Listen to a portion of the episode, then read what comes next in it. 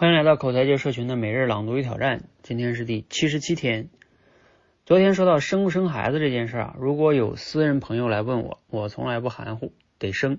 原因很简单，不生老了呢，会有某一个时刻啊会后悔；而生了呢，除非极端的情况，大多数人呢是不会后悔的。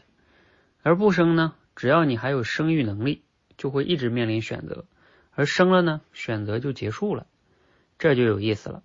有些选择吧，好像是很公平的，把两个选项摆在我们面前，但其实呢，两个选项一点儿也不平等。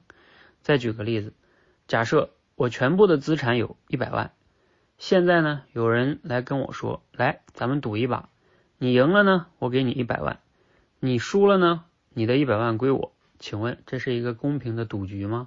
看起来是哈，但其实不是。站在我的角度来看呢，两个选项。一个是我的资产翻了一倍，我虽然有收获，但是啊改善有限。另一个选项是我倾家荡产，彻底输光。那这两个选项不对等啊，人生很多的错误恐怕就是上了这种不对等的选择的当啊。好，摘自罗胖六十秒哈，它的题目叫这样的选择公平今天这个素材挺有意思，是不是？所以大家可以思考一下，这段内容给你哪些启发呢？啊，你还能拿还能有哪些选择？你想想，是看似对等，但其实非常不对等。嗯，启发就是我们在面临选择的时候啊，确实要每个选项慎重的想一想它的好坏利弊啊，然后长远一点的，这样才能做出更理性的选择。啊，我想到了一个例子，可能像比如说选工作或者选伴侣啊，这个有时候也是这样的。可能比如说你面临两个。人或者两份工作，假如说一个在大城市，一个在小城市，看上去好像两个选项，嗯，那都是平等的，对不对？选这个还选那个？但是可能是不一样的。你要把这个时间拉长看，也许它就不一样了。比如说去小城市稳定，确实是稳定，但是你待的越来越稳定了之后，你想再回到大城市，可能你就很难了，因为你你已经习惯了。啊，这个也想起了我原来在油田上班的时候啊，我刚开始去的时候，嗯，在国企上班，然后我就跟那些我那些学长啊说，我说我可能不太喜欢，然后他们说，那你要是想走的话，你一定要记得两年之内一定要走。他说你要是再待两年之上，你可能就走不了了，因为你会被这里边同化，你出去了你也受不了。嗯，后来所以我半年我就走了。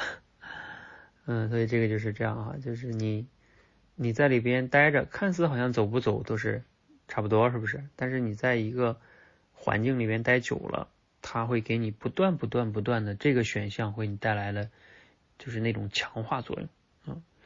所以你你比如说你要在大城市呢去工作是吧？工作了一段时间，你积累了很多的能力、资源、认识啊。如果你实在到一定的年龄不想在大城市，去小城市。可能就你还有选项，是不是？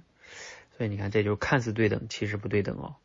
啊，我觉得类似于这样的选项啊，我们在选伴侣啊、选择什么的时候啊，包括很多人投资也是这样的。你、你的、你的自己的家底有多少是吧？你还不知道，你都投进去了，那万一失败了就惨了，是吧？而成功了呢，你也不一定能赚多少。尤其像现在这些股市，收益都不是像这例例子里边说的赚百分之百，可能你收益最高的百分之二三十啊，但是你要投赔了的话就不一样了。